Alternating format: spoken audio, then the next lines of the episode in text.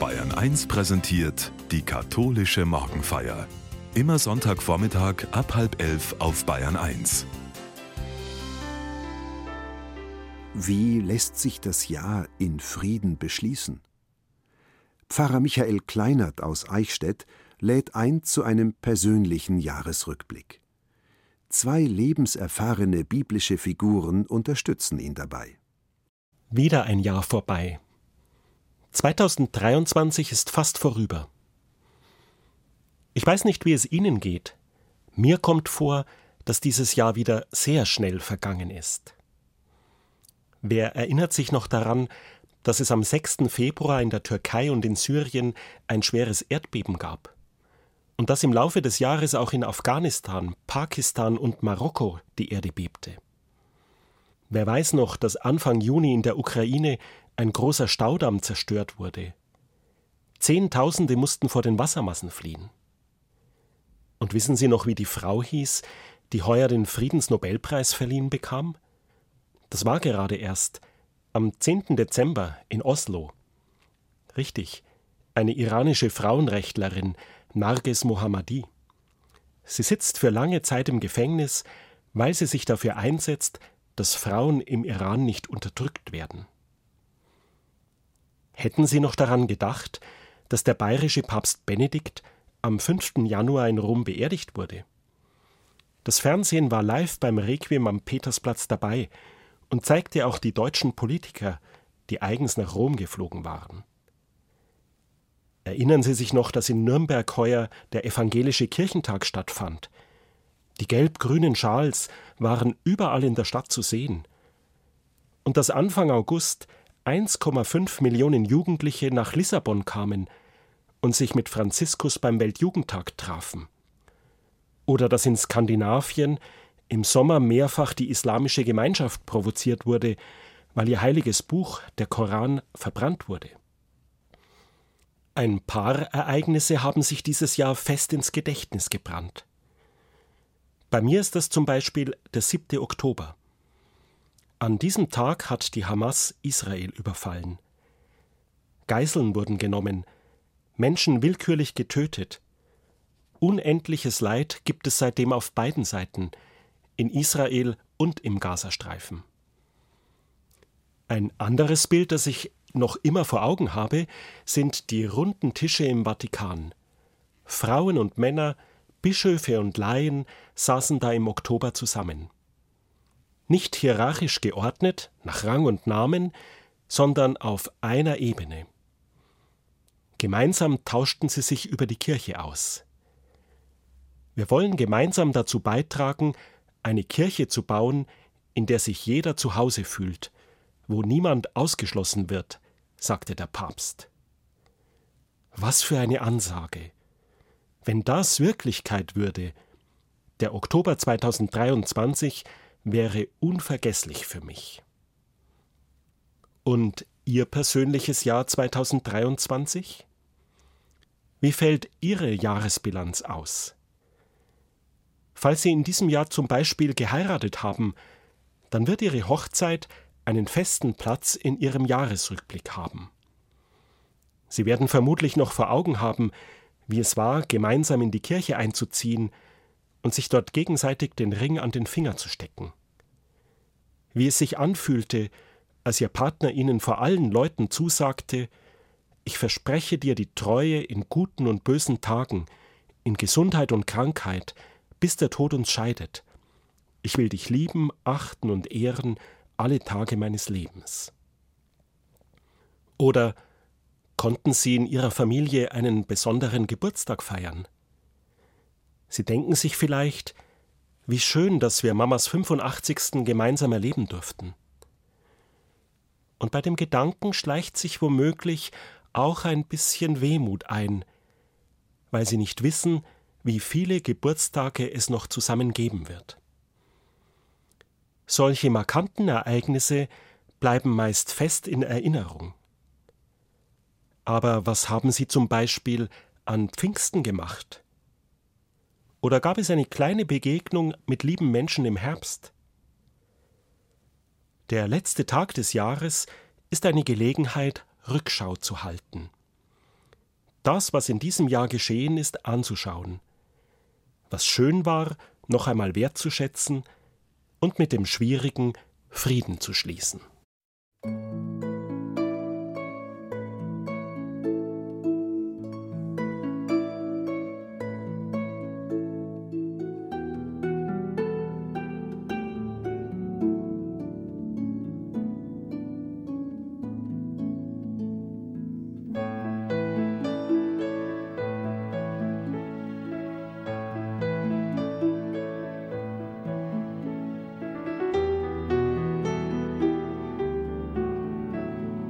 Sie können auf das Jahr 2023 natürlich zurückblicken, indem Sie heute oder in den nächsten Tagen einfach Ihren Kalender aufschlagen und die Einträge der Tage und Monate noch einmal in Ruhe lesen. Sie könnten sich dafür aber auch Unterstützung bei zwei biblischen Figuren holen. Ein Mann und eine Frau, lebenserfahren, reich an Jahren, laden heute dazu ein. An diesem letzten Tag des Jahres ist überall auf der Welt in den Gottesdiensten von ihnen zu hören.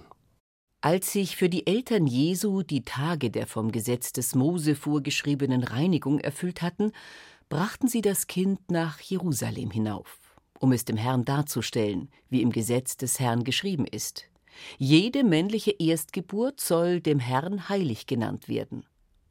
Auch wollten sie ihr Opfer darbringen, wie es das Gesetz des Herrn vorschreibt, ein paar Turteltauben oder zwei junge Tauben. Und siehe, in Jerusalem lebte ein Mann namens Simeon. Dieser Mann war gerecht und fromm und wartete auf den Trost Israels, und der Heilige Geist ruhte auf ihm. Vom Heiligen Geist war ihm offenbart worden, er werde den Tod nicht schauen, ehe er den Christus des Herrn gesehen habe. Er wurde vom Geist in den Tempel geführt, und als die Eltern das Kind Jesus hereinbrachten, um mit ihm zu tun, was nach dem Gesetz üblich war, nahm Simeon das Kind in seine Arme und pries Gott mit den Worten Nun lässt du, Herr, deinen Knecht, wie du gesagt hast, in Frieden scheiden denn meine Augen haben das Heil gesehen, das du vor allen Völkern bereitet hast, ein Licht, das die Heiden erleuchtet und Herrlichkeit für dein Volk Israel. Sein Vater und seine Mutter staunten über die Worte, die über Jesus gesagt wurden. Und Simeon segnete sie und sagte zu Maria, der Mutter Jesu, siehe, dieser ist dazu bestimmt, dass in Israel viele zu Fall kommen und aufgerichtet werden und er wird ein Zeichen sein, dem widersprochen wird, und deine Seele wird ein Schwert durchdringen. So sollen die Gedanken vieler Herzen offenbar werden. Damals lebte auch Hannah, eine Prophetin, eine Tochter Penuels aus dem Stamm Ascher. Sie war schon hochbetagt. Als junges Mädchen hatte sie geheiratet und sieben Jahre mit ihrem Mann gelebt. Nun war sie eine Witwe von 84 Jahren. Sie hielt sich ständig im Tempel auf und diente Gott Tag und Nacht mit Fasten und Beten. Zu derselben Stunde trat sie hinzu, pries Gott und sprach über das Kind zu allen, die auf die Erlösung Jerusalems warteten. Als seine Eltern alles getan hatten, was das Gesetz des Herrn vorschreibt, kehrten sie nach Galiläa in ihre Stadt Nazareth zurück. Das Kind wuchs heran und wurde stark, erfüllt mit Weisheit und Gottes Gnade ruhte auf ihm. Was der Evangelist Lukas hier erzählt, enthält viele Motive. Maria und Josef bringen als Gabe kein Lamm mit, sondern zwei Tauben, ein Opfer der Armen. Sie waren also offensichtlich nicht reich, aber fromm. Sie ziehen dafür eigens nach Jerusalem, obwohl das in jeder Synagoge möglich gewesen wäre. Der Tempel ist der Ort, der Jesus entspricht, deutet Lukas damit an. Das Auf und Ab der Gefühle, das Maria und wahrscheinlich auch Josef dort empfunden haben mögen.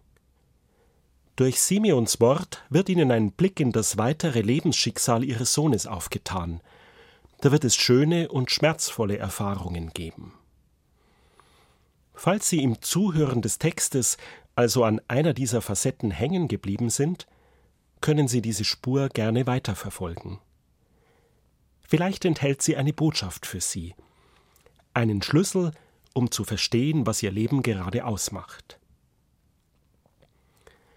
Für den Rückblick auf dieses Jahr würde ich Ihre Aufmerksamkeit gerne auf Simeon und Hannah lenken.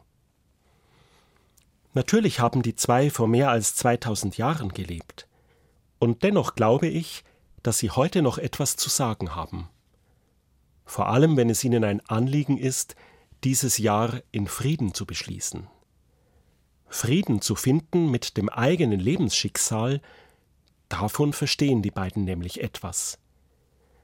Sie mögen in einer anderen Zeit und einer anderen Welt gelebt haben, aber sie verkörpern Haltungen, die auch heute noch hilfreich sind. Denn was mache ich, wenn das Schicksal mich früh aus der Bahn geworfen hat, aber ich noch viele Jahre weiterleben muss? Wie gehe ich mit der unbestimmten Sehnsucht um, die sich vielleicht gerade jetzt, am Ende des Jahres, wieder zu Wort meldet? Und wie gelingt es mir, das, was geschehen ist, so zu verstehen, dass es mich nicht aufwühlt, sondern ruhig werden lässt? Falls Sie beim Blick auf Ihr vergangenes Jahr auf solche und ähnliche Fragen stoßen, könnten Ihnen Simeon und Hannah zur Seite stehen.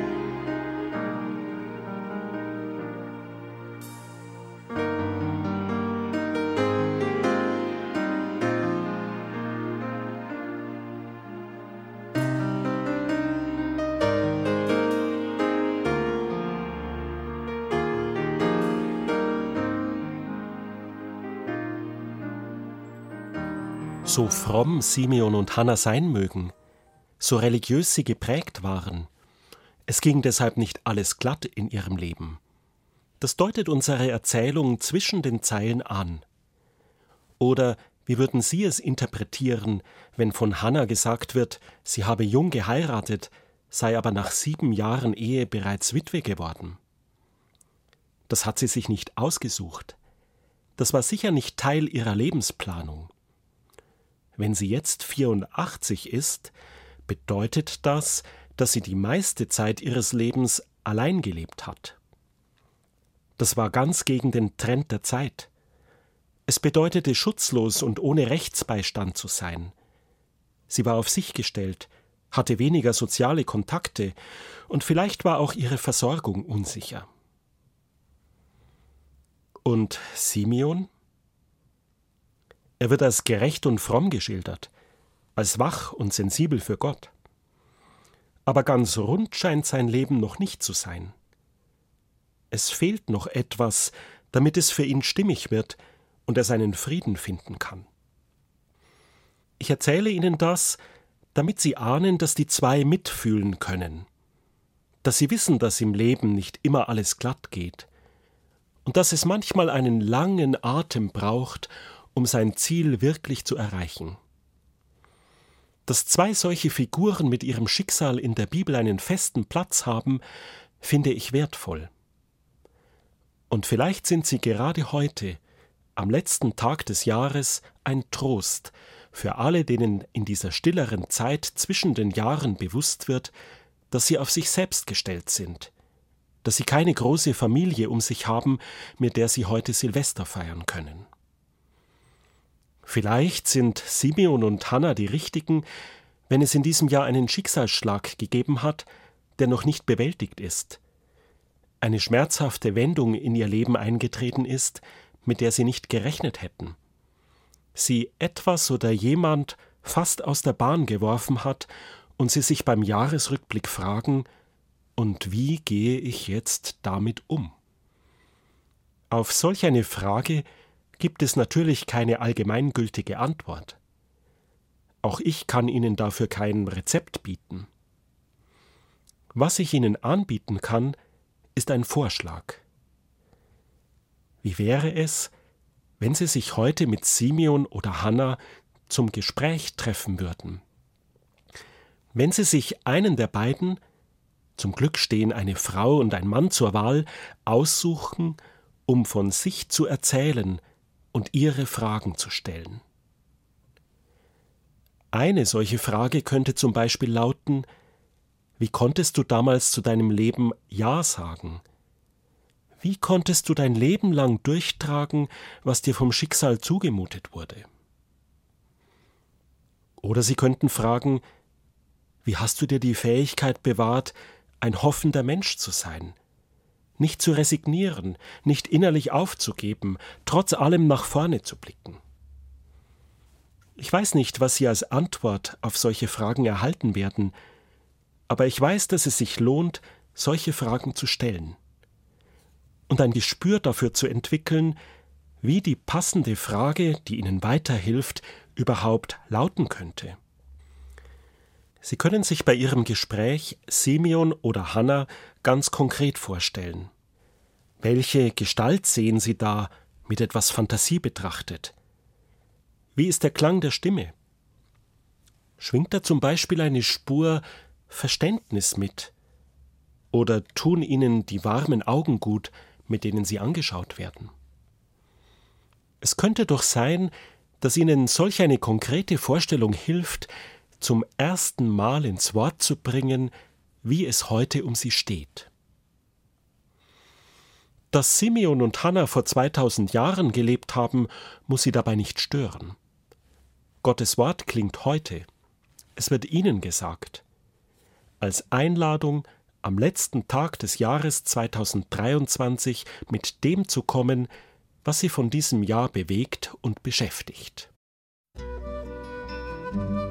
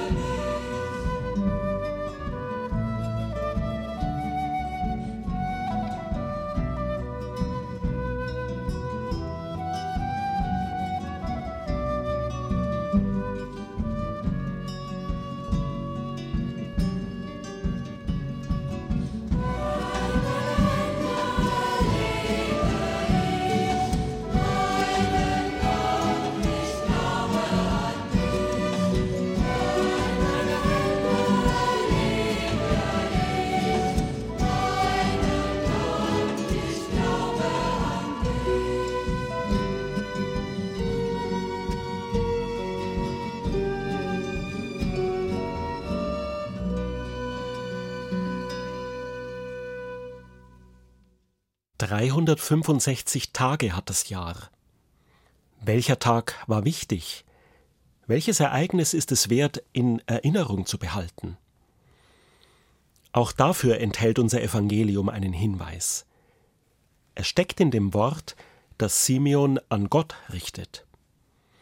Als ihm aufgeht, wem er im Tempel begegnen darf, fängt er zu staunen an.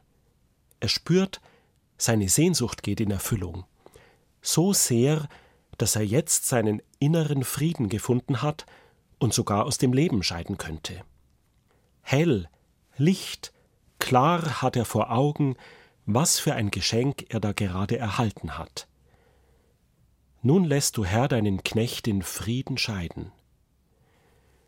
Abend für Abend beschließen Christen überall auf der Welt mit diesen Worten des Simeon ihren Tag. Ich könnte mir vorstellen, dass sich die Haltung des Simeon auch dazu eignet, ein Jahr zu beschließen. Wenn Sie das versuchen wollen, könnten Sie sich von Simeon inspirieren lassen. Drei Schritte bieten sich an. Was ist mir wichtig in meinem Leben, können Sie sich fragen. Welche Überzeugungen haben mich immer schon begleitet? Welche Werte möchte ich nicht aufgeben? Welche Sehnsucht zählt für mich?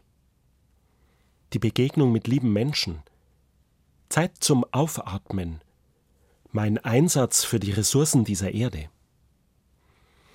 Sind nur Beispiele, die ich hier nenne, damit Sie Ihre eigenen Werte und Überzeugungen finden. Im Rückblick auf Ihr Jahr könnten Sie sich fragen, wo diese Werte und Überzeugungen vorgekommen sind. Und wenn dann Tage, Ereignisse und Orte dieses Jahres auftauchen, werden Ihre Werte, Ihre Überzeugungen, Ihre Sehnsucht zum Schlüssel.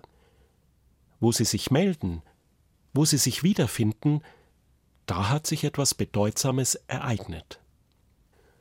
Womöglich ist das gar nicht die große Urlaubsreise oder der Tag, an dem Sie Ihr neues Auto das erste Mal gefahren haben, sondern die erste reife Tomate, die Sie im eigenen Garten geerntet haben und an der Sie sich so richtig gefreut haben. Oder das Aufatmen, das sich einstellte, als Sie krank waren und die Nachbarin für Sie eingekauft hat. Ein zweiter Schritt, um das Ja zu beschließen, könnte im Symbol vom Licht liegen, das Simeon benennt.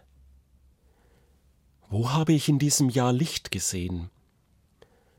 Wo ist mir etwas heller, klarer, bewusster geworden, das ich nicht vergessen möchte? Es könnte ein Hinweis darauf sein, was für Sie in diesem Jahr zählt. Das kann zum Beispiel die ganz einfache Erkenntnis sein, Sport und Bewegung tun mir gut. Oder die Erfahrung, bei einem bestimmten Menschen fühle ich mich wohl. Wenn ich ihr oder ihm begegne, atme ich auf und fühle mich frei.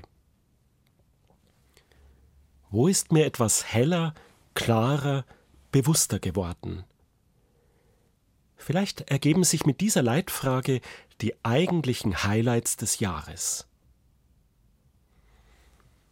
Und noch ein dritter Aspekt könnte aufschlussreich sein.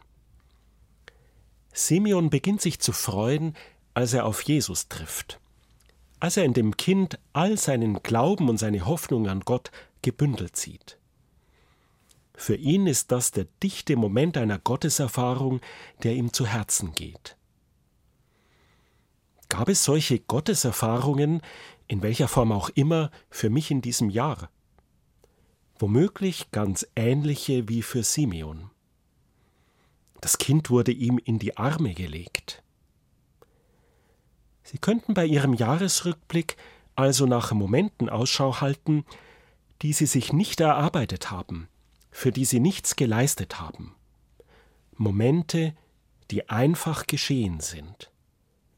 Gott war da, und sie haben es irgendwie geahnt oder gespürt. Was fällt Ihnen da ein?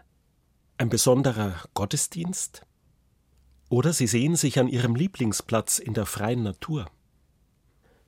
Vielleicht wird Ihnen bewusst, wie wertvoll Ihre tägliche Auszeit ist. Oder Sie erinnern sich an ein Schriftwort, das Sie in diesem Jahr lange begleitet hat. Vermutlich wird auch 2023 nicht alles glatt und rund gelaufen sein. Aber wenn Sie in diesen Schritten auf Ihr Jahr zurückblicken, könnte es sein, dass Sie Frieden finden, weil Sie sich an dem freuen können, was in diesem Jahr für Sie wichtig war, und weil Sie spüren, dass das mehr zählt als das, was nicht gelungen ist. Ich wünsche es Ihnen und den Segen Gottes für alles, was kommt, dazu.